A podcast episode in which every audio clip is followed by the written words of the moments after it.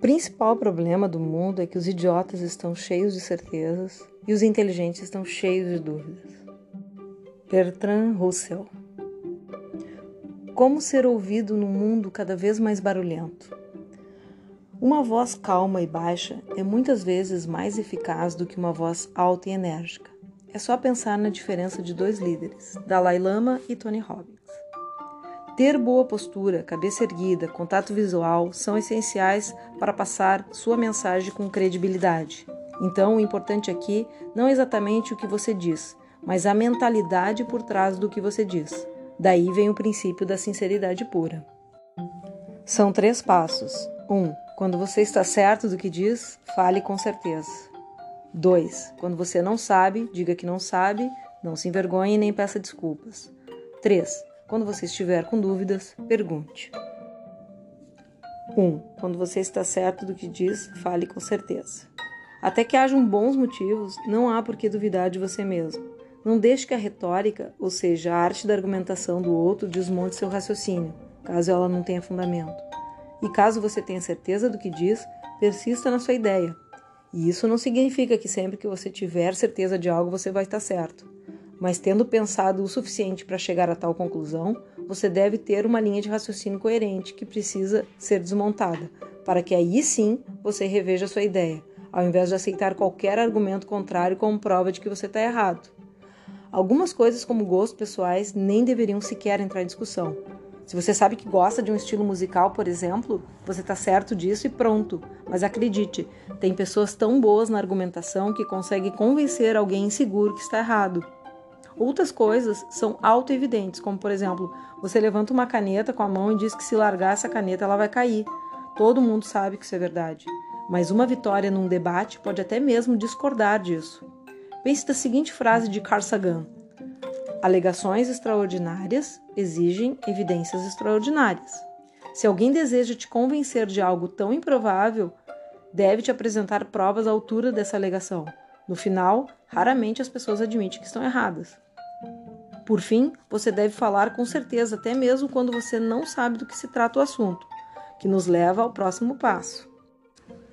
Segundo passo: quando você não sabe, diga que não sabe, não se envergonhe e nem peça desculpas. Você não tem a obrigação de saber tudo, e mesmo que tenha uma bagagem cultural ampla, alguns detalhes podem ter escapado do seu radar. Se você conseguir absorver esse modo de pensar de forma segura, você sabe que não existem motivos para se envergonhar ou pedir desculpas quando não sabe exatamente o que o outro está falando. Muitas pessoas, quando sem argumentos, tentam desmoralizar o interlocutor trazendo à tona um tópico específico que acrescenta pouco ou nada ao debate, com o único intuito de saber mais a respeito do que está sendo discutido. É fácil lidar com isso, simplesmente dizendo que não sabe do que se trata e aí, se explicar, você pode seguir a partir daí ou simplesmente ignorar se for irrelevante para a conversa. Mas claro, não caia na armadilha que entende muito sobre um assunto, botar na mesa para discussão e gaguejar no primeiro questionamento que te fizerem a respeito.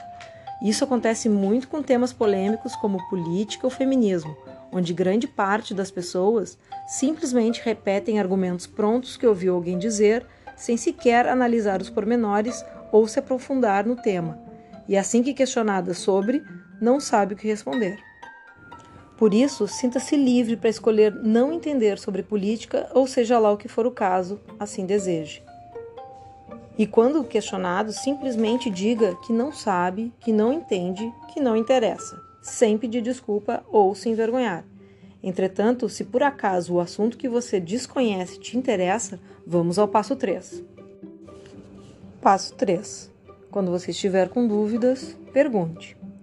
Se você quer aprender mais sobre o que desconhece e sente que existe espaço para isso, pergunte de forma genuinamente interessada. As pessoas adoram falar sobre o que entendem.